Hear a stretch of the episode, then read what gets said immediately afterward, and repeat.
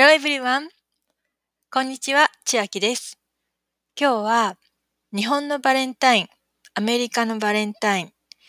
私の経験ということでお話をします。よろしかったらお付き合いください。クリスマス商戦が終わると、すぐにお店の陳列がバレンタインの商品に切り替わります。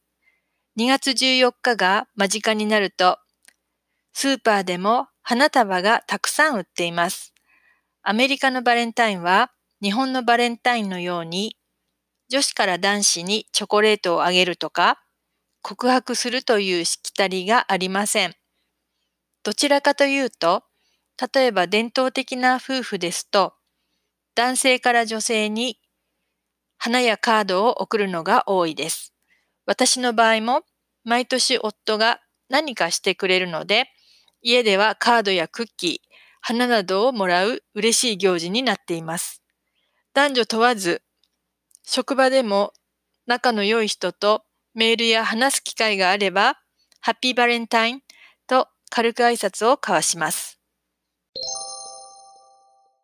時は昭和、私は小学生でした。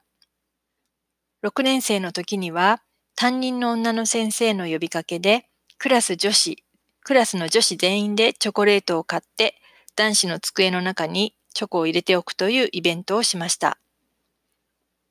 中1の時には、好きな人にチョコを渡して告白しました。その後、翌日両思いを確認したのですが、その後意識しすぎて話しづらくなってしまい、フェードアウトになった初恋の思い出があります。大人になってからは、毎年ではないですが、職場で他の女性の同僚と割り勘で上司や同僚に小さなチョコレートを配っていました。いつもお世話になっていますとか言って渡していたと思います。今は日本でも義理チョコの習慣は徐々になくなってきていると聞きますが、皆さんはいかがですか？楽しんでやるならいいですよね。さて、アメリカのバレンタインの経験です。アメリカで結婚して10年以上過ぎましたが、結婚して初めのバレンタインが一番新鮮でした。まず、朝7時頃、いつものように起きると、さあ支度して一緒に行かなきゃいけないところがあるから、と夫に言われました。車の中で、朝食もまだなのに何なのかと聞くと、今日は何の日だか知ってると聞くので、バレンタインと言うと、夫はバレンタインだからあるところに連れて行くというのです。バレンタインだからといえば、私は男性にチョコレートをあげるものだとしか経験がなかったので、意味がわかりませんでした。さて、車で15分ぐらい着いたところは、とてもおしゃれなドイツパンのベーカリー兼喫茶店でした。サプライズだよ、と夫。こんな朝食サプライズは初めてでした。そこで食べたのはアップルフレンチトーストとコーヒー。それが本当に美味しくて素晴らしいバレンタインの朝になりました。後で聞いたのですが、夫は職場で女性の同僚にどこに連れて行けば喜ぶかアイデアをもらったそうです。その後のバレンタインは多くの年はカードとチョコレート、花をプレゼントしてくれました。手渡しではなくて、いつもサプライズになるようにどこかに置いてあります。例えば朝起きて台所に行ったら、カウンターにフラワーアレンジメントとチョコレートと、チョコレートがカードとともに置いてあるという感じです。